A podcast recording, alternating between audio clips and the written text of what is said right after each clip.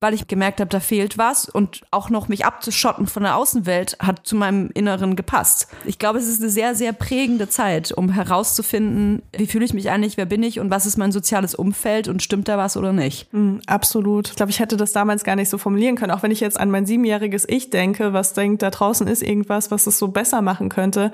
Also gar nicht so dieses, ich brauche, also ich fühle mich einsam, weil ich hätte gerne Eltern, die mich lieben und die mir das zeigen können und Ach, keine Ahnung was, sondern eher dieses so, da draußen muss doch irgendjemand sein, der sich ganz genauso fühlt wie ich gerade.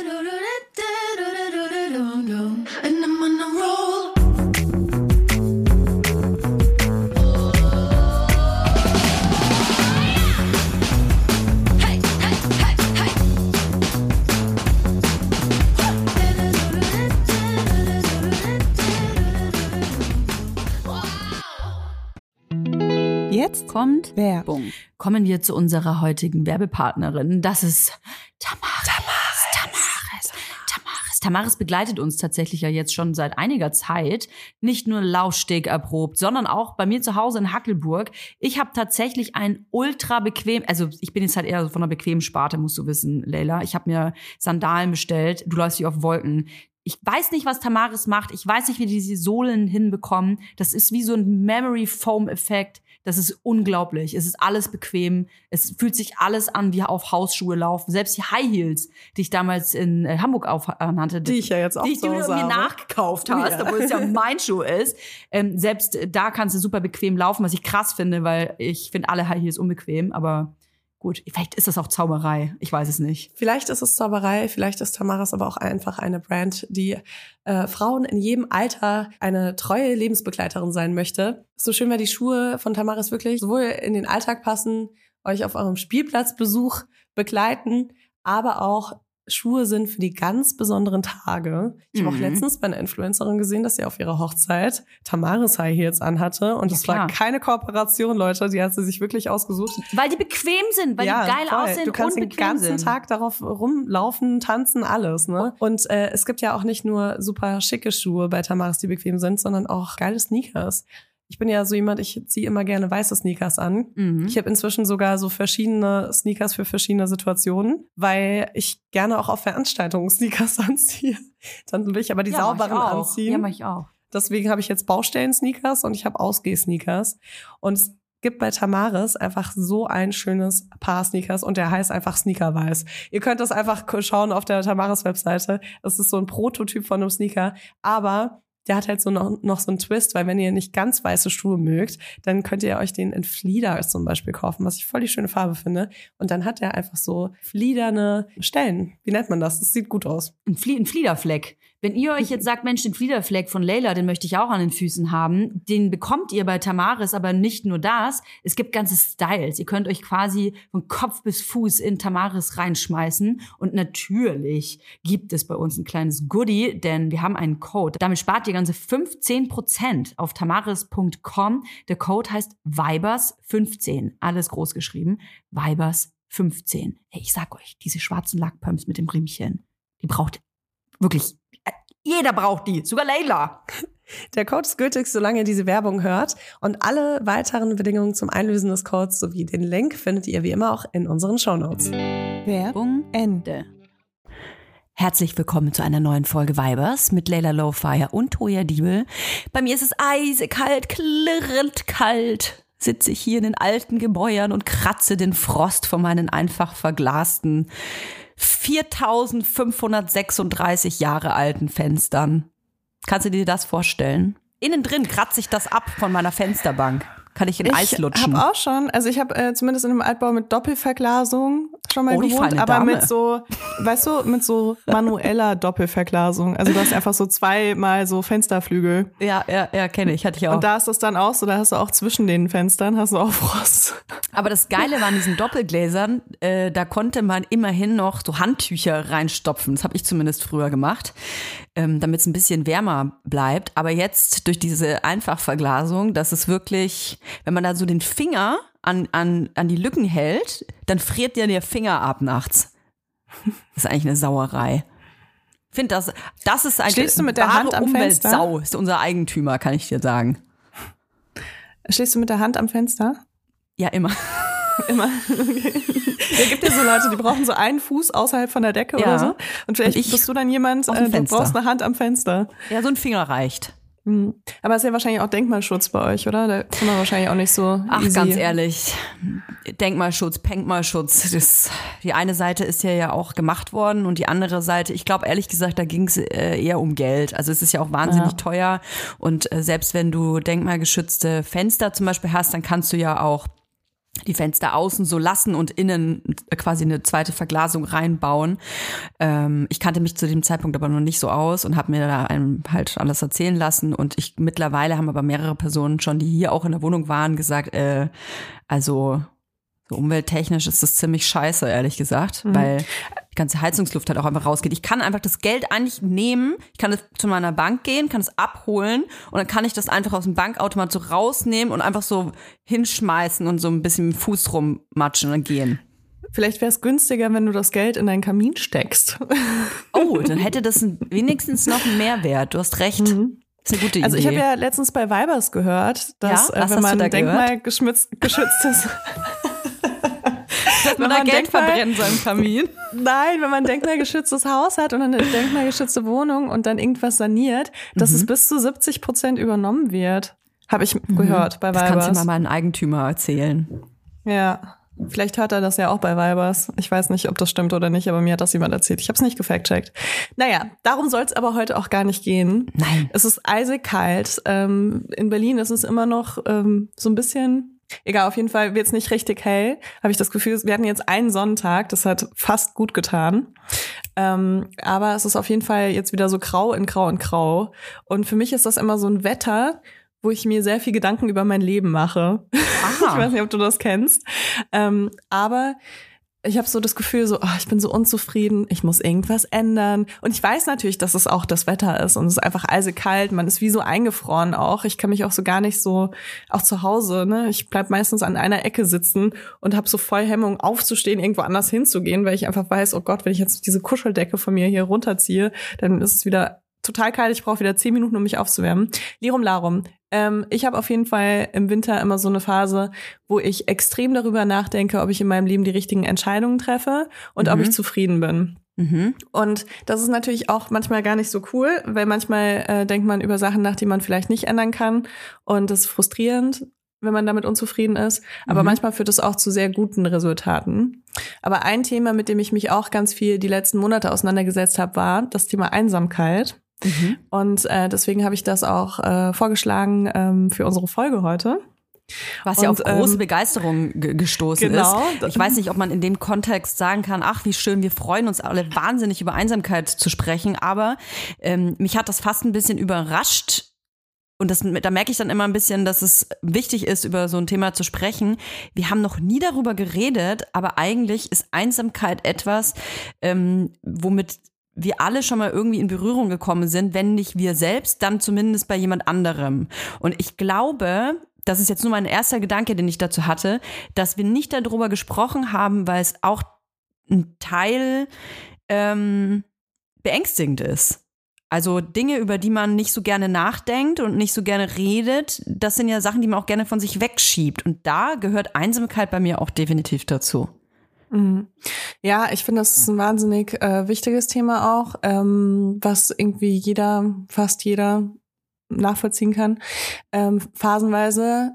Ähm, ich finde aber auch, dass es so ein Thema ist, was man, also man gibt Einsamkeit, glaube ich, auch nicht so gerne zu, weil das bedeutet ja irgendwie, dass man auch was braucht, was man nicht bekommt, was man vielleicht sich selbst auch gar nicht geben kann in dem Moment mhm. und womit man sich auch ein bisschen abhängig macht von irgendjemandem, und vielleicht kennt man diesen irgendjemanden auch noch gar nicht. Mhm. Aber irgendwie ist man abhängig von anderen Menschen, von so Außeneinwirkungen. Und das ist ja was, also ich führe ein super selbstbestimmtes Leben.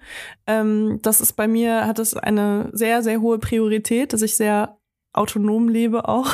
Mhm. Und äh, für mich ist das ähm, was, was ich auch nicht so gerne mit meinen Freunden zum Beispiel bespreche, mhm. weil ich Angst habe, dass ich dadurch Druck ausübe auf meine Freunde, ähm, dass sie irgendwie denken, sie vernachlässigen mich oder sonst irgendwas und dass sie irgendwas machen müssten, damit ich mich weniger einsam fühle in manchen Situationen. Und das ist einfach kein schönes Gefühl. Mhm. Also, ne, ich ähm, wir können ja einmal kurz sagen, also Einsamkeit wird oft auch so mit Alleine sein irgendwie verwechselt. Mhm. Ähm, das ist es ja nicht. Äh, man kann absolut auch mit anderen Menschen permanent zusammen sein und dabei einsam sein. Ich glaube, gerade Mütter ähm, lernen das nochmal auf eine ganz andere Art kennen, wenn sie Eltern werden, weil man ja irgendwie nie wieder alleine ist, gefühlt. also irgendwann halt dann schon wahrscheinlich, aber ähm, man ist immer mit irgendjemandem zusammen irgendwo, mhm. aber manchmal eben auch trotzdem einsam. So rum, mhm. wollte ich das sagen. Einsamkeit kann ja frei gewählt werden. Man kann sich für eine Einsamkeit entscheiden. Es kann aber auch sein, dass man zu einer Einsamkeit oder in eine Einsamkeit gezwungen wird. Es kann sein, dass so eine Einsamkeit vielleicht nur mh, mm, vorübergehend ist. Es kann aber auch sein, dass die für den Rest des Lebens da bleibt. Es kann sein, dass also es gibt Menschen, die das ja fast ein bisschen ähm, ähm, genießen, einsam zu sein. Es gibt Menschen, die das als Belastung empfinden. Ähm, das kann Auswirkungen haben auf die Psyche, es kann Auswirkungen haben auf, dein, auf deinen Körper. Also es, äh, Einsamkeit hat viele Symptome, sag ich mal. Und wie du gerade schon gesagt hast, Einsamkeit ist überall. Also einsam, einsam kann man, glaube ich, in der großen Wildnis sein, ganz alleine abgeschottet von Mensch, nur mit Tieren und Asseln zusammen. Aber einsam kann man sicherlich auch sein in Hongkong das ähm, schließt sich nicht aus. Und ähm, damit ist Einsamkeit eigentlich ein globales Problem, was auch jetzt nicht seit gestern irgendwie in den Fokus geraten ist, sondern ähm, die Menschheit beschäftigt sich schon sehr lange mit Einsamkeit. Und was ich sehr interessant finde, ist, dass die verschiedenen Kulturen auch ganz anders mit Einsamkeit umgehen. Also so, in, ich weiß, sage es bestimmt falsch, aber so individualistische äh, Gesellschaften wie jetzt ähm, gerade westliche Länder, auch Deutschland oder die USA oder so, gehen ähm, ganz anders mit Einsamkeit um, wie zum Beispiel ähm, äh, kollektivistische Gesellschaften. Also wir in Deutschland behandeln ja auch ältere Leute zum Beispiel ähm, einsame, alleinstehende ältere Leute ganz anders, wie zum Beispiel in der indonesischen Kultur, wo, wo das No-Go ist, dass ältere Leute oder auch vulnerable Personen zum Beispiel ähm, alleine gelassen werden. Das ist einfach, das geht nicht. Ähm, das finde ich auch sehr interessant. Ja, und ich denke dabei auch immer an so äh, Kulturen, die eher so aus arabischen Ländern kommen oder mhm. auch äh, afrikanische Kulturen, wo einfach so Familie eine, einen ganz anderen Stellenwert hat als bei uns jetzt hier in Deutschland. Mhm. Ähm, ich habe ja so beides erlebt und äh, kann sagen, das hat überhaupt nichts miteinander zu tun gefühlt, ähm, mhm. wie wir in Deutschland Familie leben und wie wir zum Beispiel im Iran Familie leben. Ähm, das für mich auch also dadurch, dass ich ähm, sehr deutsch aufgewachsen bin, ähm, es war das auch immer für mich befremdlich, ähm, wie die Einstellung meiner persischen Familie zu Familie ist. Einfach, ja, ne? Also ja. da sind wir ganz oft so äh, an so Punkte gekommen, wo ich wusste, okay, da brauche ich jetzt gar nicht drüber weiter zu reden, weil jetzt kommt Werbung. Ein Thema, das nicht nur super langweilig ist, sondern leider auch super, super wichtig, denn tatsächlich erfahre ich in Gesprächen immer wieder, dass äh, Leute keine Ahnung davon haben, was sie eigentlich als Rente rauskriegen würden. Und es ist leider so, dass in Deutschland der Durchschnitt 1084 Euro im Monat sind an Rente. Das ist Armutsgrenze, unter der Armutsgrenze. Und das muss nochmal noch versteuert werden, ne? Also das ist, das ist wirklich einfach zu wenig. Und wenn man sich nicht um seine Altersvorsorge kümmert, dann sieht es wirklich schlecht aus. Und das kann man ganz einfach über die Clark-App tun, weil? Weil die Clark-App dir wirklich dabei hilft, mehr aus deiner Rente rauszuholen. Du kannst ähm, schauen, ob du eine Riester-Rente eher brauchst oder eine betriebliche Altersvorsorge oder ob du in ETF investierst. Äh, du kannst dir das alles irgendwie äh, präsentieren lassen von Clark. Du kannst auch jederzeit Experten und Expertinnen kontaktieren, telefonisch, per Nachricht, per E-Mail oder eben einfach ganz schnell über die App das Tolle ist, wenn man mit so einer Beraterin oder mit einem Berater spricht, dann kann man sich wirklich alle Fragen irgendwie für dieses Gespräch aufheben, kann die Person so zuballern damit. Das ist wie so ein kleiner Crashkurs in Sachen äh, Versicherungen, Altersvorsorge und so weiter. Und ähm, mir hilft das immer total, einfach ein persönliches Gespräch zu haben, wo alle Fragen gestellt werden können, um dann mir einen Plan zu machen, was ich wirklich möchte. Und es gibt auch nicht die eine Lösung dafür, die für alle irgendwie das Beste ist. Man muss da wirklich gucken, was man erwartet. Ob man selbstständig ist, ob man äh, festangestellt ist und so weiter. Deswegen muss es einfach individuell sein. Und dafür ist die Clark-App halt einfach so gut, um wirklich individuelle Lösungen zu finden, so dass jeder das Beste aus seinen Versicherungen rausholen kann. Und was ich toll finde, ist, dass man nicht das Gefühl haben muss, irgendwie äh, über den Tisch gezogen zu werden, weil einem unbedingt was angedreht werden soll. Denn Clark agiert hier als Makler.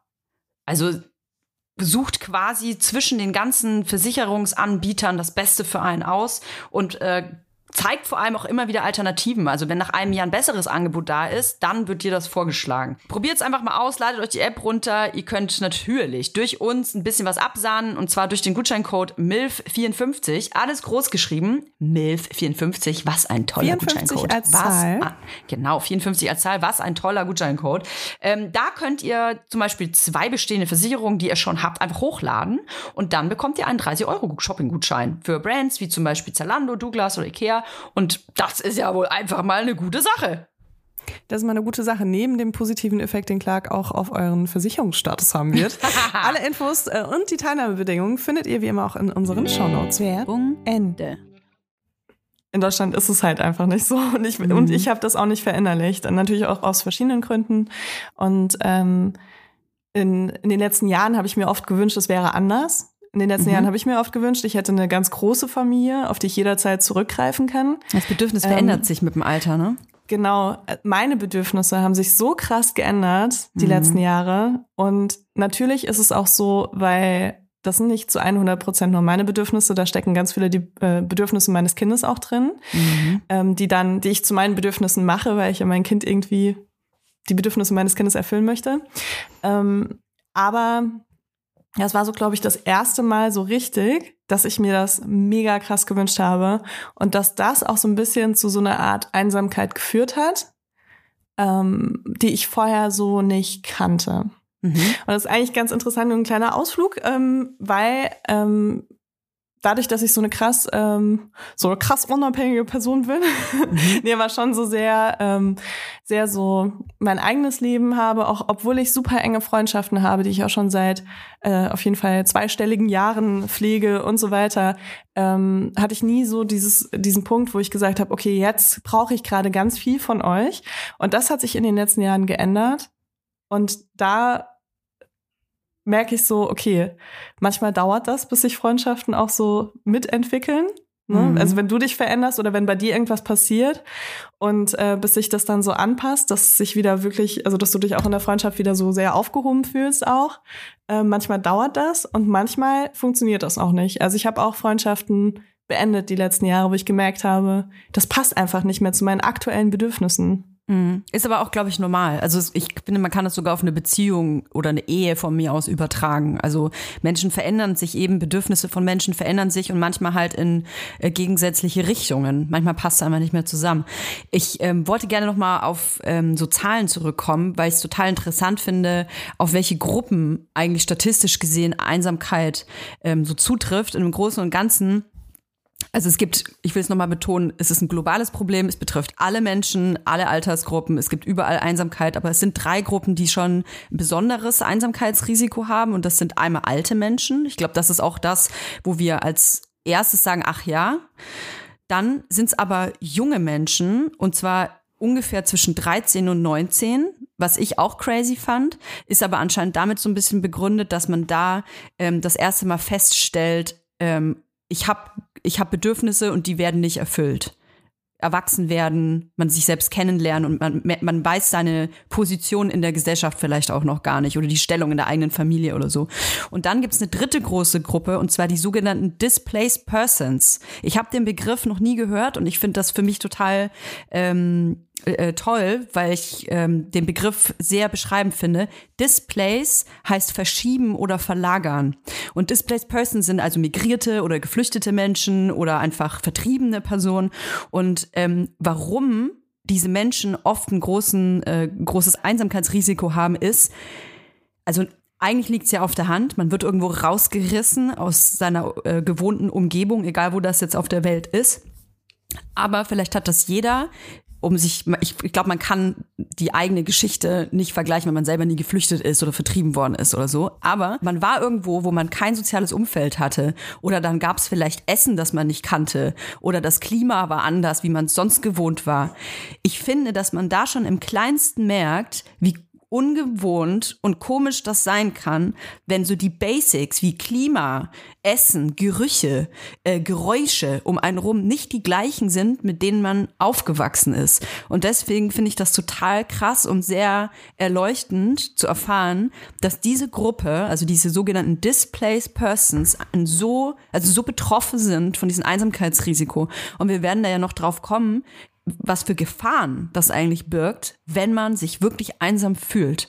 Und deswegen ist es, glaube ich, auch so wichtig, dass man sich mit den verschiedenen Gruppen auseinandersetzt und, und versucht zu ergründen, wie man diesen Personen helfen kann. Also Einsamkeit ist auf jeden Fall ein krass subjektives Gefühl, bei dem die eigenen sozialen Beziehungen nicht den persönlichen Wünschen und Bedürfnissen entsprechen. Das kann man irgendwie so zusammenfassen. Ähm, ich muss sagen, ich habe mich in den meisten Situationen wirklich einsam gefühlt, wenn ich nicht alleine war, weil ich jemand bin, ich bin sehr gerne alleine. Ich glaube, das ist ein großes Privileg, das haben viele Leute gar nicht. Ähm, und ich habe auch das Gefühl, dass ich, auch wenn es mir nicht gut geht zum Beispiel, merke ich das mehr, wenn andere Leute um mich rum sind, als wenn ich alleine bin mit mir. Du, du hast ja gerade schon angesprochen, dass es mit krassen Risiken auch kommt. Mhm. Dieses Gefühl von Einsamkeit ist es nicht nur was, es ist nicht nur ein Gefühl, ähm, sondern es geht wirklich durch den ganzen Körper. Und das heißt, ähm, man hat eben auch ein größeres Risiko zum Beispiel an Depressionen ähm, zu erkranken. Das ist irgendwie noch so ein bisschen einleuchtend, finde ich. Ähm, mhm. Aber eben auch äh, im fortgeschrittenen Alter, dass man an Demenz erkrankt. Und das ist wirklich äh, krass, finde ich, weil Demenz ist ja auch eine Krankheit, die wirklich das Gehirn zerstört. Ähm, Fakt ist auf jeden Fall, in Deutschland fühlt sich äh, jede zehnte Person äh, oft oder sehr oft einsam, laut Studien. Mhm. Und deswegen gibt es ja auch äh, ein Projekt, Toja, da warst du ja krass begeistert von. Das hast du mir, glaube ich, das war das Erste, was du mir gesagt hast, als ich gesagt habe, ich möchte gerne über Einsamkeit sprechen. Äh, ich glaube, dass unsere Redakteurin Julia das Thema vor... Nee, ich glaube, du hast das vorgeschlagen. Also das Thema äh, Einsamkeit genau, an sich hast du, glaube ich, vorgeschlagen. Und dann hat es bei mir sofort geklingelt, weil ich auf dem Weg nach Nürnberg kurz vor Weihnachten ähm, im Radio gehört hatte, dass es eben vom äh, Bundesministerium eine äh, Strategie gegen Einsamkeit Einsamkeit gibt. Das habe ich im Radio gehört.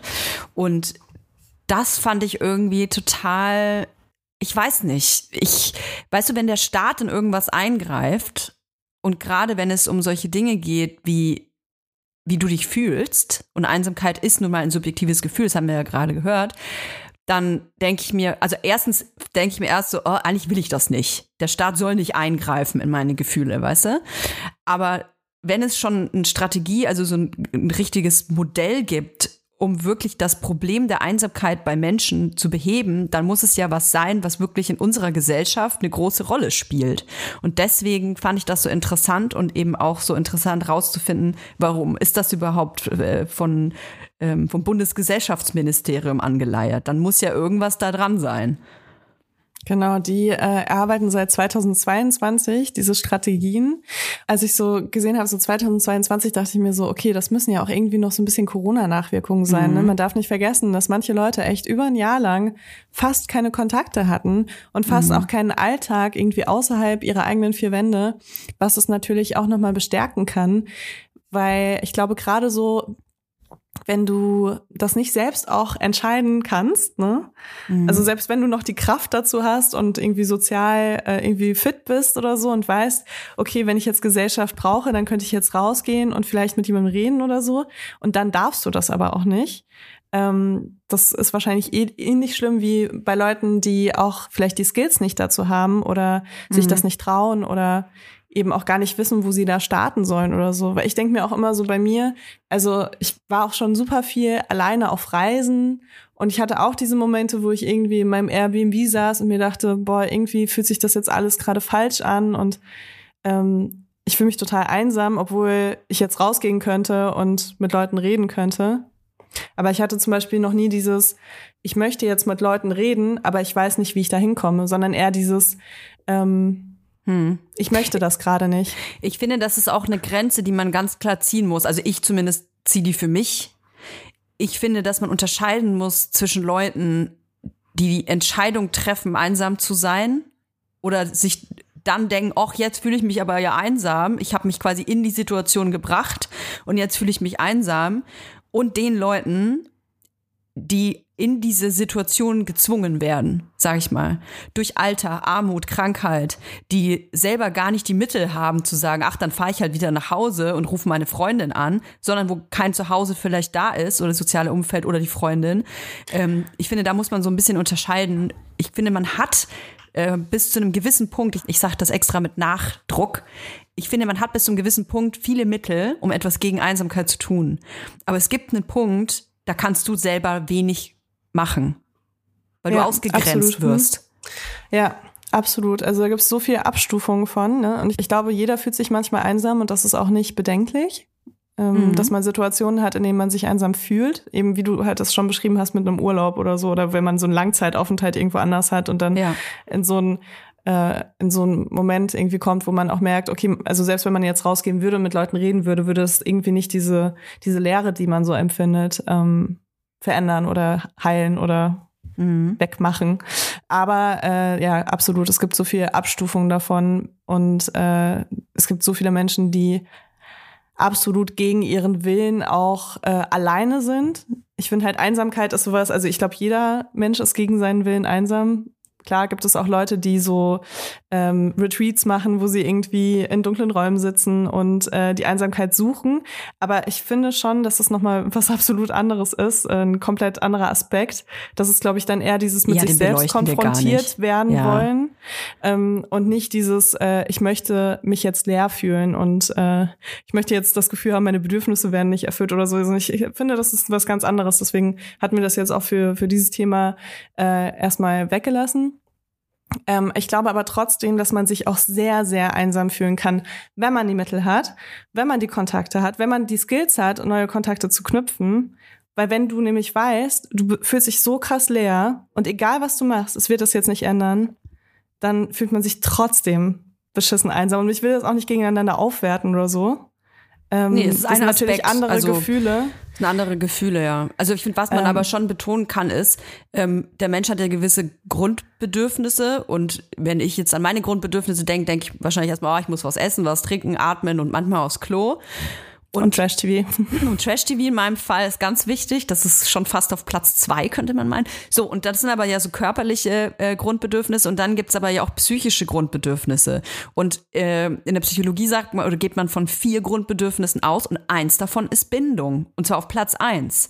Das geht ab Geburt, also nicht, also im Bauch schon los. Der Mensch braucht Bindung zu einem anderen sozialen Wesen. Das muss nicht immer die Mutter sein, die das Kind auch äh, rausquetscht, sondern es kann auch ein anderes soziales Wesen sein oder eine Gruppe sein.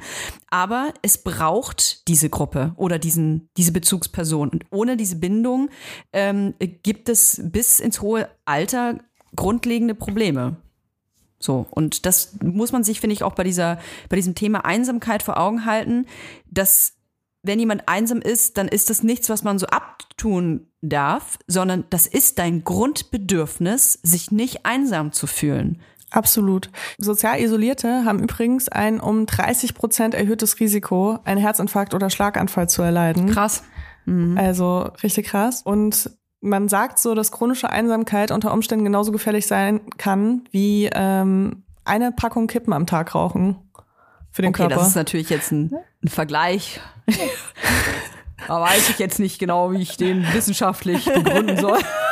nee, aber ne, also von, von dem Gesundheitsrisiko. Mhm. Weil, wenn man sich das so anschaut, ne, Herzinfarkt, Schlaganfallrisiko, mhm. ähm, äh, dann Demenz, Depressionen, also das sind schon diese, diese großen diese großen äh, körperlichen Erkrankungen, die, also ich glaube, jeder, ähm, bei jedem Menschen steigt das Risiko im Alter für diese Erkrankungen.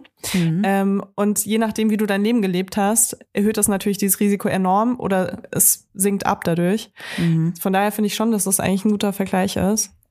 Ich würde gerne mal darauf eingehen, warum wir uns eigentlich einsam fühlen und wieder back to the, the roots gehen, warum wir überhaupt diese Folge machen. Einen großen Anteil ähm, an dieser Folge hat auf jeden Fall Julia. Julia ist unsere Redakteurin, von der äh, habt ihr ja auch schon ab und zu gehört. Und ähm, die hat dankbarerweise einen O-Ton abgegeben. Und ähm, finde ich ganz toll, dass sie davon erzählt. Und wir fragen einfach Julia, warum fühlst du dich einsam? Hey, hier ist Julia, ich bin die Redakteurin von Vibers und als das Thema Einsamkeit vorgeschlagen wurde, war ich irgendwie sofort Feuer und Flamme und habe gesagt, da kann ich selber eine ganze Menge dazu erzählen. Erstmal kurz zu mir, ich bin 27 Jahre alt und ich habe bis vor kurzem in Berlin gewohnt, habe dann aber vor ein paar Monaten aufgrund von ein paar unvorhersehbaren Wendungen des Schicksals ähm, meinen Wohnort geändert und bin sozusagen umgezogen. Und ich habe während meiner Recherche häufig gelesen, dass Einsamkeit sich häufig als Resultat von sehr großen Lebensveränderungen einstellt. Also das können glückliche Geschichten sein, wie die Geburt eines Kindes, die trotzdem irgendwie für neue Eltern manchmal isolierend sein kann oder der Verlust eines Menschen, den man geliebt hat. Und so war das auch bei mir der Fall. Ich hatte in den letzten Monaten sehr, sehr viel Zeit, mich mit dem Thema Einsamkeit zu befassen und ich habe viel gegrübelt und ich weiß nicht, ob das vielleicht andere von euch auch kennen, aber man denkt häufig so, es liegt eigentlich an einem selber. Man selber ist nicht sozial genug, man selber ist vielleicht einfach nicht cool genug oder nicht witzig genug oder ist vielleicht einfach zu laut oder zu leise oder beteiligt sich zu viel am Gespräch oder zu wenig am Gespräch. Und ich habe die ganze Zeit gedacht, es gebe irgendwie so den Punkt, ähm, den ich erreichen muss, damit ich ein sozial tolerabler Mensch bin. Allerdings ähm, habe ich dann glücklicherweise festgestellt, oder eigentlich nicht glücklicherweise, sondern erschreckenderweise, dass es gar nicht so ein individuelles Gefühl ist. Es fühlt sich ja natürlich alles total isolierend an. Man denkt manchmal wirklich, bin ich eigentlich der einzige Mensch auf der Welt? Gibt es eigentlich irgendjemanden, der sich wirklich für mich interessiert? Weil man einfach auch ausblendet irgendwann, was für Menschen man vielleicht in seinem Leben hat, die da sind, um einen zuzuhören oder die Hand auch auszustrecken. Und es gibt ja auch zum Glück sehr viele digitale Hilfsangebote oder Telefonhotlines, bei denen man sich melden kann. Ich finde es aber trotzdem irgendwie überraschend, dass wir in solchen Zeiten, in denen wir leben, wo wir eigentlich mehr miteinander verbunden sind als je zuvor. Ich meine, wir haben, die meisten von uns haben Messenger auf ihrem Handy, mit denen sie in Sekunden Leute erreichen können. Aber der globale Trend sagt irgendwie was anderes und ich habe irgendwie versucht, ähm, für mich herauszufinden, woran könnte das denn liegen? Wo, warum ist das denn so, dass so viele Menschen, auch junge Menschen, sagen, sie fühlen sich total einsam? Und es gibt ja diese verschiedenen Formen der Einsamkeit, also intime Einsamkeit, soziale Einsamkeit oder auch die kollektive Einsamkeit. Und ich glaube, für mich persönlich ist dieser Punkt der kollektiven Einsamkeit eigentlich so der springende Punkt, weil ich das Gefühl habe, wir als Gesellschaft entfremden uns total voneinander und wir sind mit uns beschäftigt, was einerseits sehr gut ist und wir haben, glaube ich, lange dafür gekämpft, dass wir bestimmten Individualismus ausleben können. Aber der kostet halt auch irgendwie was und ich glaube, mir fällt keine einzige Gemeinschaft ein, von der ich irgendwie Teil bin oder mit der ich mich identifizieren kann. Und das, das war vielleicht noch anders zu Zeiten, als Leute noch regelmäßig in Gotteshäuser gegangen sind und da irgendwie soziale Kontakte hatten. Und dann war es vielleicht der Arbeitsplatz irgendwann, wo man miteinander interagiert hat. Oder der öffentliche Raum, wo man einfach Leute kennengelernt hat. Und das meiste von all diesen Dingen, Leute kennenlernen, arbeiten, selbst Entertainment hat sich digitalisiert und damit finde ich auch privatisiert. Und ich finde es einfach schade, dass wir so weg voneinander driften, alle miteinander. Zumindest beschleicht mich manchmal das Gefühl an pessimistischen Tagen, an optimistischen Tagen kann ich aber auch sagen, dass es eigentlich gar nicht mal so schwer ist, mit anderen Menschen in Verbindung zu treten. Vielleicht nicht immer in der Form, in der man sich das wünscht oder mit den coolsten Leuten, mit denen man denkt, man würde vielleicht mehr abhängen, mehr Partys besuchen, sondern für mich sind Sachen, die mir ein bisschen aus der Einsamkeit heraushelfen, auch wirklich kleine Interaktionen im Alltag zu genießen, sei es vielleicht mit irgendeinem Nachbar oder mit der Person an der Kasse, einfach diesen Menschen in die Augen zu schauen und zu sehen, da ist ein Mensch und der ist genauso ein Mensch wie ich und macht das ganze Leben auch gerade zum ersten Mal und wir sind eigentlich vielleicht gar nicht so verschieden. Das klingt jetzt vielleicht mega idealistisch und so. Ich meine es gar nicht so. Ich meine nur, dass ich glaube, wir müssen im Kleinen irgendwie anfangen, wieder ein Klima zu schaffen, in dem Menschen gerne miteinander interagieren und in dem sich Menschen einfach vielleicht wieder friedvoller miteinander beschäftigen können und vor allem authentischer. Ich muss ehrlich sein, für mich war das total schwierig, mir diesen O-Ton anzuhören, mhm. weil ich mich total schlecht gefühlt habe in dem Moment. Ich habe äh, letztes Jahr sehr viel Zeit auch mit Julia verbracht und ähm, hatte schon auch das Gefühl oder habe das Gefühl, dass ich ihr sehr oft ähm, meinen Support angeboten habe ähm, in allen möglichen Situationen. Und als ich den O-Ton gehört habe, dachte ich mir so, mein erster Instinkt war sozusagen so, ja, aber ich habe es dir doch angeboten, du kannst mich doch anrufen, so nach dem Motto, ne? Aber das ist, glaube ich, genau dieses ähm, dieser Irrglaube, dass man das irgendwie von extern dieses Gefühl, dass man das von extern ändern kann. Weißt du? Ähm, ich kenne das auch von Freundinnen oder Freunden, die unter Depressionen leiden und dann phasenweise. Ich, grad, ich muss dich kurz unterbrechen, weil ich glaube, von extern kann man dieses Problem schon sehr gut ähm, beheben, aber es gibt ja unterschiedliche Gründe, warum man einsam ist. Und ich glaube, wenn eine Depression mit im Spiel ist, dann darauf wolltest du wahrscheinlich hinaus, ne? Weil wenn eine ältere Person einsam ist, weil die ganze Familie sich nicht interessiert oder vielleicht kein soziales Umfeld da ist, dann hilft das natürlich schon, wenn extern etwas dafür getan wird. Aber in der ja, Situation von okay, Julia ist es ja was anderes. Nicht, dann habe ich mich nicht äh, richtig genug ausgedrückt. Also ich meinte eher so, ähm, ich glaube, so eine Einsamkeit, die bringt ein ganz großes Bedürfnis mit sich. Mhm. Und äh, wenn man jetzt außerhalb dieses genauen Bedürfnisses mhm. versucht, das irgendwie äh, zu ähm, den, den Menschen so zu helfen von extern, mhm. dann hilft das, glaube ich, nicht. Also ein bisschen so, wie wenn halt eben auch jemand Depressionen hat mhm. und du dann versuchst, diesen Menschen irgendwie alleine, also mit deiner eigenen Kraft, ähm, da irgendwie rauszuholen ähm, und das aber vielleicht gar nicht das ist, was dieser Mensch in dem Moment braucht. Mhm. Ja, das du war kannst, ein bisschen kompliziert ausgedrückt, aber ja, also ich habe einfach so gemerkt, genau, ich habe einfach so gemerkt, so okay, in dem Moment ähm, also entweder, ne, also klar, da kommt natürlich viel mit, also vielleicht sind es auch Hemmungen oder sonst irgendwas, aber in dem Moment ähm, hat es einfach nicht geholfen, was ich mhm. versucht habe. Und ähm, weil ich mir das natürlich anhöre, oder ich habe das ja auch schon teilweise irgendwie dann auf Instagram gelesen bei ihr oder so, das tut mir einfach total leid, weil ich mir so denke, also es sind ja, also ich, ich schätze Julia wahnsinnig, ähm, menschlich und natürlich auch für ihre grandiose Arbeit, die sie hier seit Jahren leistet und auch bei manchen Männers geleistet hat.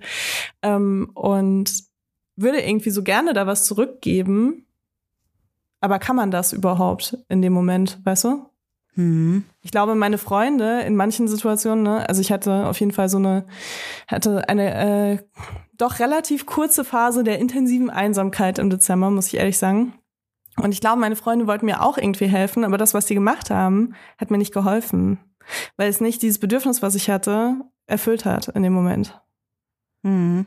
Ja, und manchmal es sind es ja auch Bedürfnisse, subjektiv. die nicht, nicht zu erfüllen sind in dem Moment. Ne?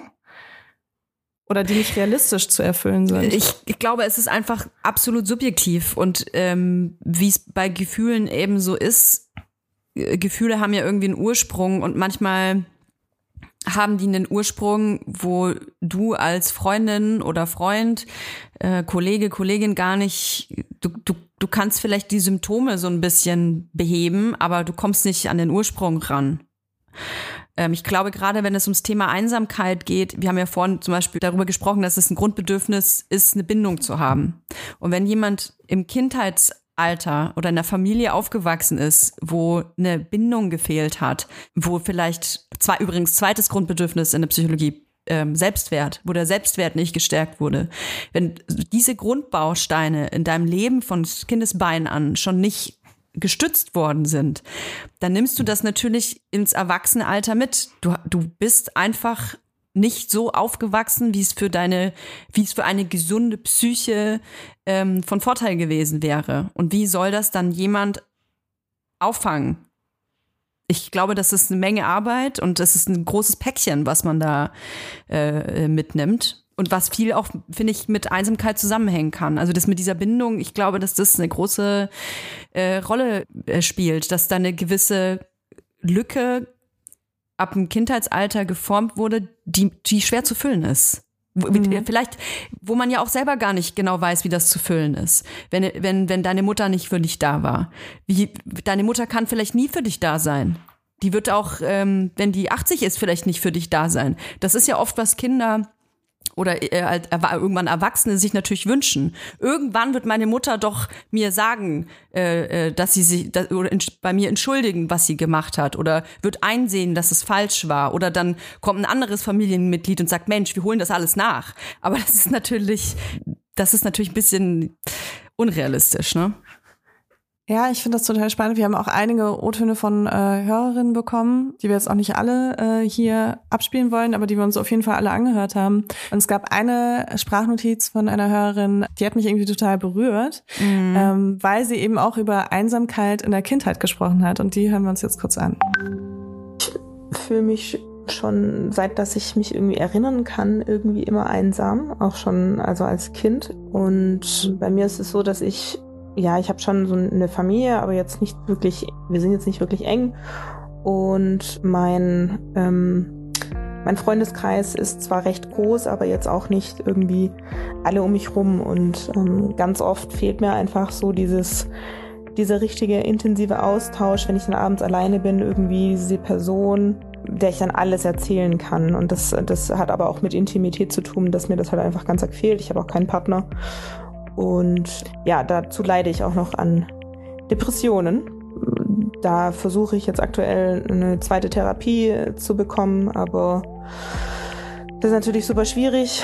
Ähm, dazu kommt jetzt auch noch, dass ich meine Gebärmutter entfernen lassen muss, ähm, basiert auf einem, also dem HP-Virus. Ähm, da wurde bei der Kolonisation rausgefunden, dass es noch einen anderen äh, Zellen gibt, die sich verändert haben und ja, das sind so Sachen, die mich einfach ähm, dann immer wieder runterziehen. Und ja, ich habe Freunde, mit denen ich drüber sprechen kann, aber wenn ich dann so daheim bin und alleine, dann spüre ich einfach so eine Einsamkeit. Aber das habe ich auch, wenn ich dann irgendwie auf Veranstaltungen bin, dass ich dann manchmal mich dann so zurückziehe und dann die Einsamkeit trotzdem spüre, obwohl ich mit lieben Menschen unterwegs bin. Ich finde das ähm, ja sehr schwierig, um da einfach rauszukommen.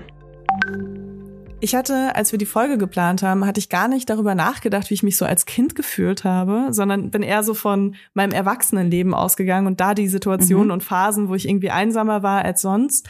Und ähm, als ich das gehört habe, dachte ich mir so, oh krass, ey, ich kann mich so hardcore daran erinnern. Also gar nicht, wie du das jetzt gesagt hast, dass ich mich daran erinnern kann, dass ich mir irgendwie gewünscht habe, dass meine Mutter präsenter ist oder mein mhm. Vater mhm. oder sonst irgendwas.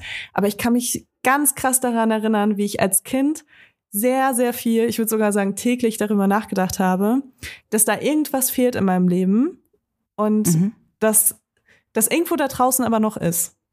Mhm. Also so, wirklich so ein Gefühl einfach. Und ich war super einsam, aber ich hatte das gar nicht als Bedürfnis nach meinen Eltern gesehen. Vielleicht auch, weil ich wusste, dass da nicht mehr geht als das, was geht. Ähm, aber eher so als, okay, irgendwann, irgendwann wird diese Leere gefüllt.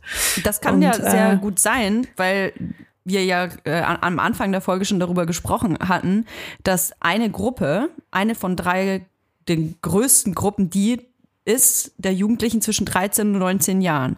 Und ich finde das ähm, sehr, ähm, ich finde das sehr logisch, ehrlich gesagt. Ich glaube, das, was du beschreibst, dieses, da fehlt mir irgendwas bei meinen Eltern, da ist ein Gefühl da. Und ich glaube, als Kind und gerade in diesem Zustand, wo man Teenager wird oder auch natürlich erwachsen wird, da man geht ja das die ganze Kindheit davon aus, äh, die Eltern haben immer recht und so wie es zu Hause ist, so ist es halt. So ist das Leben und so gehört sich das und ich mache das dann auch so und bei meinen Freunden und Freundinnen ist es wahrscheinlich ganz genauso. Weil man sich ja gar nicht so damit auseinandersetzt. Und ich finde, dann irgendwann fängt das aber an, dass es dann, wenn man so ein bisschen jugendlich wird, dass man merkt, aha, bei den anderen ist es ein bisschen anders eventuell. Komisch. Die Beziehung zu den Eltern ist irgendwie die, die Dynamik ist ja eine ganz andere als bei mir zu Hause. Komisch, die haben gar keine Angst, nach Hause zu kommen. Also es ähm, gibt diesen Moment, finde ich schon, wo man als Jugendlicher merkt, oh, bei mir ist irgendwie ein Gefühl da und man kann das ja auch oft dann gar nicht einordnen. Und ich glaube, dass das oft eine Einsamkeit ist. Ich kann mich auch erinnern, ähm, ich, ich, muss da so 15, 16 gewesen sein. Da bin ich nach der Schule nach Hause gekommen, habe die Rollos runtergemacht und saß immer auf meinem Schreibtischstuhl. Ich hatte keinen Fernseher und äh, jetzt Handys gab's da auch noch nicht, also zumindest nicht so Social Media mäßig. Ähm, ich saß da auf meinem äh, Schreibtischstuhl und habe das Licht ausgemacht und die Rollos runter und saß dann da. Weil ich kann ja nicht mehr, mehr sagen, warum. Einfach, weil ich mich so danach gefühlt habe und gemerkt habe, da fehlt was und auch noch mich abzuschotten von der Außenwelt hat zu meinem Inneren gepasst. also ich glaube, es ist eine sehr, sehr prägende Zeit, um herauszufinden, ähm, wie fühle ich mich eigentlich, wer bin ich und was ist mein soziales Umfeld und stimmt da was oder nicht. Mhm, absolut. Ich kann mich auch an diese Teenagerjahre noch ganz krass erinnern. Also das, wovon ich jetzt gerade gesprochen habe, da kann ich mich ganz speziell auch daran erinnern, so ab sieben mhm. ähm, und bis ja, gut, wann hört das auf, ne? Ähm, aber ich hatte auch noch so eine Phase, also ohne Rollo auf jeden Fall, mhm. aber mit, äh, mit meinem Windows äh, 98, ähm, ja. wo ich nachts dann irgendwelche Texte geschrieben habe, auch auf meinem Computer. Äh, wenn ich mir die heute durchlesen würde, würde ich, glaube ich, heulen, weil ich mir denken würde, oh mein Gott, wie dramatisch kann bitte so eine, so eine 14-, 15-Jährige sein? Ja. Wobei wahrscheinlich eher 14, mit 15 war ich schon nicht mehr zu Hause, aber ähm, ja, es war auf jeden Fall, also ich kann das total nachvollziehen. Auch das mit den Rollos runter oder so, wäre ich halt nicht drauf gekommen damals, aber das Gefühl kenne ich auf jeden Fall. Und das ist eigentlich voll traurig, ne? Also man will das ja irgendwie, wenn man auch selbst Mutter ist, man will das natürlich verhindern, dass die Kinder sich so fühlen. Aber auch da muss ich sagen, also jeder Mensch ist ja unterschiedlich und jeder Mensch hat unterschiedliche Bedürfnisse und äh, kann die auch unterschiedlich gut ähm, mitteilen, formulieren. Genau. Mhm. Und ähm, ja, keine Ahnung, ich glaube, ich hätte das damals gar nicht so formulieren können. Auch wenn ich jetzt an dieses, an mein siebenjähriges Ich denke, was denkt, da draußen ist irgendwas, was es so besser machen könnte. Ähm, in meinem Kopf war das ganz oft jemand, also ein anderes Kind in einer anderen Familie, was sich auch krass einsam gefühlt hat.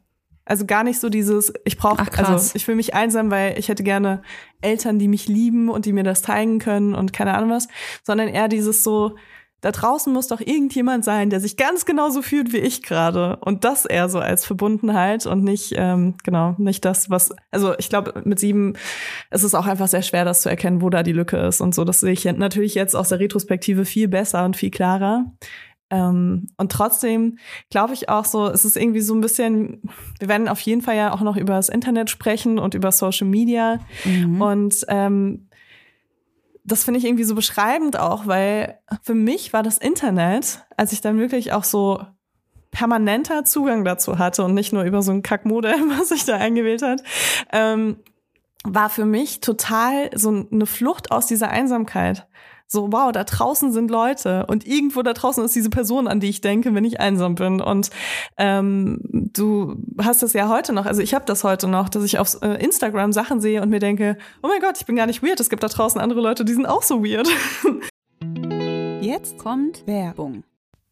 Kommen wir zu unserem heutigen Werbepartner und zwar Coro. Und ich kann jetzt mal einen richtig, richtig guten Grund nennen, warum Coro gerade für Frühstücksfreaks wie meine Familie äh, das ist, sind das äh, Geiste ist. Und zwar haben wir hier ein kleines Erdbeerproblem zu Hause beim Frühstück. Also, wir essen immer Müsli morgens, also vor allem die Kinder, und wir essen am liebsten Müsli mit Beeren. Das Problem ist, dass in herkömmlichen Müsli-Anbietern oft, wenn es dann heißt, oh, hier sind ganz viele Beeren drin, dann sind so gefühlt drei Beeren drin. Und um die wird natürlich dann gekämpft. Wer kriegt diese Beeren in seine Schale rein? Weswegen ich bei Coro einfach einen riesen Sack gefriergetrocknete Erdbeerscheiben gekauft habe. Und die mm. verteile ich jetzt ganz gleichmäßig, exakt abgezählt, dass keiner einen Grund zum Streiten hat, in die Müslischalen. Und das ist herrlich, weil man hat eine große Packung, man hat wenig Müll und man hat köstliche Erdbeerscheiben, die nicht nur übrigens im Müsli geil sind, sondern auch zum Beispiel einfach nur so zum Snacken, wie ich das mache vom Fernseher. Ja, ich muss sagen, bei Koro kriegst du auch wirklich ein mega gutes Preis-Leistungs-Verhältnis, was äh, ja. Früchte, Trockenfrüchte, Snacks, äh, Nüsse und Nussmuse angeht.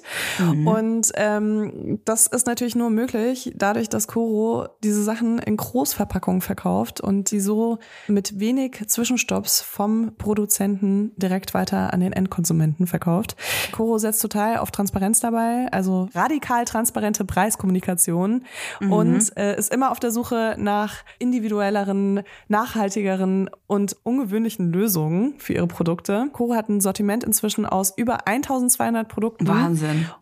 Und da findest du wirklich alles. Also ich habe da auch so ähm, meine Einmachgläser schon gekauft. Ich habe dort äh, natürlich sehr viele äh, Lebensmittel auch gekauft.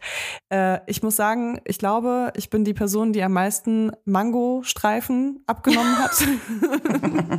Weil ich die wirklich, also Ich kann, ich kann so ein Kilo Mangostreifen, kann ich dir echt in ein paar Tagen, drei Tagen würde ich sagen, kann ich das gut wegsnacken. Oh, da gibt's ich auch richtig geile getrocknete Öle. Mangos. So, so Salat ja. oder so Sesamöl oder mm. äh, oh, Ahornsirup habe ich auch mal bestellt. Ist aber, mm. ich weiß nicht, ob es das jetzt gerade gibt. Wenn ja, dann schlag sofort zu, sonst kaufe ich alles weg. Also haben super geile ähm, Verpackungsgrößen für Ahornsirup. Also einfach mal checken und natürlich gibt's mit uns wie immer auch einen kleinen ein kleines Gutzerle, wie man in Franken sagen würde, und zwar in Form eines Rabattcodes. Mit dem Code Vibers, alles groß geschrieben, spart ihr 5% auf das gesamte Koro-Sortiment. Die Links und den Code findet ihr nochmal in unseren Shownotes. Er ist gültig bis zum 31.12.2024. Werbung Ende. Und äh, das hilft auch schon irgendwo so ein bisschen auch gegen die Einsamkeit, aber gleichzeitig hat das natürlich auch ganz andere Seiten. Willst du da jetzt drüber reden oder später? Du guckst ich glaube, so. ich würde gerne äh, später drüber reden. Weißt du was? Ich würde gerne noch einen O-Ton von einer Frau vorspielen, die bei den Maltesern arbeitet. Und zwar ist uns in den letzten Jahren, also vermehrt auch durch die Corona-Pandemie, ist uns aufgefallen, dass äh, das Thema Einsamkeit immer weiter um sich greift. Äh, und den Telefon Begleitdienst haben wir deshalb genau in dieser Zeit also massiv beworben und der wurde sehr gut angenommen. Wichtig war und ist uns, dass wir einen Pool an qualifizierten ehrenamtlichen Mitarbeiterinnen haben, die gut vorbereitet sind auf eventuell auch traurige Momente oder Krisengespräche, wenn sie mit Menschen telefonieren, die einsam sind. Wir bieten den Service deshalb an, weil wir wissen, wie wichtig Kontakte für die Gesundheit sind. Soziale Isolation und Einsamkeit machen ja wissenschaftlich belegt auch krank. Unser Telefonbesuchsdienst richtet sich eher an SeniorInnen, aber anrufen können natürlich alle, auch jüngere Leute, die jemanden zum Reden brauchen. Und jetzt nach Corona ist unser Angebot etwas weniger frequentiert. Grundsätzlich wird in der dunklen Jahreszeit aber tatsächlich mehr telefoniert. Also gerade die Feiertage, da gab es jetzt wieder einige nette Telefonate. Ähm, wir unterscheiden uns hinsichtlich von einer Telefonseelsorge in dieser Hinsicht, dass aus den Telefonaten manchmal tatsächlich auch Freundschaften entstehen. Also die Leute auch gemeinsam Kaffee trinken gehen. Und in Landshut zum Beispiel, vielleicht kann ich die Geschichte kurz erzählen, in Landshut zum Beispiel, da war mal eine Frau bei einem von uns organisierten Kaffeekränzchen, die ist fast gänzlich erblindet und deshalb geht sie selten vor die Tür. Die ist dann zur Begrüßung von einer unserer MitarbeiterInnen umarmt worden und meinte daraufhin, wissen Sie eigentlich, dass mich seit der Beerdigung meines Mannes vor zehn Jahren niemand mehr in den Arm genommen hat? Und dieser Satz, der macht mir bis heute wirklich Gänsehaut und es zeigt auch die Tragweite von Vereinsamung und Isolation Depression, die bei uns in Deutschland bei manchen Menschen einfach vorhanden ist. Ja, ich habe vorhin schon gesagt, Einsamkeit macht krank und wir merken, je niederschwelliger unsere Angebote sind, desto eher werden sie angenommen. Da ist ein Telefonat natürlich schon mal ein guter Einstieg. Noch besser ist es, Leute tatsächlich physisch zu begegnen. Das neueste Projekt, was wir jetzt dazu zum Beispiel an vielen Standorten anbieten, ist ein Senioren-IT-Café. Und das Schöne daran ist, die jungen Ehrenamtlichen erklären den älteren MitbürgerInnen, wie sie ihr Smartphone benutzen können, wie man WhatsApp verwendet oder wie man auch einen Videocall startet. Und das ist tatsächlich ein süßer Win-Win für beide Seiten, denn IT-Nerds sind manchmal auch froh über soziale Kontakte, wenn sie den ganzen Tag zum Beispiel allein im Homeoffice waren. Ja, das Thema Einsamkeit und soziale Isolation macht mich immer sehr traurig. Ich glaube, wir jungen und mittelalten Frauen wissen überhaupt nicht, was das für ein Geschenk ist, dass wir so eingebunden sind. Tatsächlich wünsche ich mich mit zwei Kids und Job oft auch auf eine einsame Insel und will einfach nur meine Ruhe. Und dann erinnere ich mich an Frauen im Alter, die niemand mehr braucht, die seit zehn Jahren eben keiner mehr umarmt hat. Und dann bin ich wieder sehr dankbar um alle Menschen um mich herum. Denn wir sind alle als soziale Wesen gedacht, würde ich mal sagen. Meiner Ansicht nach wäre es wünschenswert, wenn unsere Gesellschaft hier in Zukunft den Fokus drauf legt, damit niemand allein sein muss, der es nicht sein will. Genau die Malteser, die haben nämlich äh, das Silbernetz gegründet und das ist richtig cool. Und zwar äh, kann man sich dort als äh, ehrenamtliche Person anmelden und dann äh, bekommt man ähm, Leute zugewiesen, die sich einsam fühlen und die so vielleicht einmal die Woche äh, mit einem telefonieren möchten. Mhm. Und das Schöne ist, und ich kann mir vorstellen, dass es sehr vielen Menschen, also gerade auch älteren Menschen, ähm, den die Woche total versüßt, wenn sie da so ein regelmäßiges Telefondate mit jemandem haben und da irgendwie in dem Alter auch nochmal so eine Freundschaft entwickeln können. Und natürlich ist das auch in beide Seiten so. Ich denke mir auch so, wenn ähm, ich Depressionen habe zum Beispiel, dann hilft es mir total, was zu machen, wo ich das Gefühl habe, ich mache die Welt wenigstens ein mini, mini, mini, mini bisschen besser und helfe jemandem, dass jemand mhm. anders sich besser fühlt. Das gibt mir total viel zurück und das hilft mir auch in so richtig schlimmen Phasen, wenn ich die Kraft dazu aufbringen kann, sowas zu machen. Deswegen große Empfehlung. Und da kann man Ehrenamt übernehmen. Das genau. kann man tun und macht dadurch, finde ich, wirklich die Welt so. Ich finde es gar nicht auch so mini, mini, mini, mini klein, sondern ich finde, das ist der direkteste Weg, die Welt ein bisschen besser zu machen, weil du hilfst einfach aktiv einem anderen Menschen und das ist super. Ähm, wir schreiben alle Hilfsangebote mal in unsere Show Notes, wenn ihr das Gefühl habt, ihr seid selber einsam oder aber denkt so, ey, ich habe die ähm, Ressourcen, ich habe die Zeit, vielleicht an einer oder anderen Stelle jemand anderem zu helfen, dann ähm, könnt ihr vielleicht ein Ehrenamt übernehmen oder euch irgendwie anders nützlich machen. Dann würde ich sagen, wir sehen uns einfach in den Kommentaren wieder. Vielleicht habt ihr ja selber irgendwie Ideen, wie man was gegen die Einsamkeit machen kann. Vielleicht habt ihr selber für euch einen perfekten Weg da auch schon rausgefunden. Ihr könnt euch auch gegeneinander einfach, äh, miteinander einfach vernetzen. Wir hab ich bei Weibers gehört. Könnt ihr euch gegenseitig erzählen. Könnte ich die schönsten Weibers-Geschichten erzählen auf unserem Instagram-Account. Und ansonsten würde ich sagen, ähm, machen wir in der nächsten Folge nicht genauso, aber ähnlich weiter. Das Thema ist riesengroß und wir sollten auch nächste Woche nochmal über Einsamkeit sprechen. Definitiv. Ich finde ja, ähm, ihr könntet unter unseren letzten Instagram-Post äh, eure Stadt schreiben, mal so ganz unauffällig. Und vielleicht findet ihr sogar eine andere Person in eurer Stadt, die sich ähnlich fühlt, weil ich glaube, dass das wirklich sehr viel hilft, wenn man weiß, okay, da draußen ist noch jemand, der fühlt sich gerade ähnlich. Mhm. Und ähm, ja, vielleicht könnt ihr euch auch ein bisschen austauschen dann. Finde ich gut. Dann hören wir uns erstmal nächste Woche wieder. Macht's gut. Tschüss.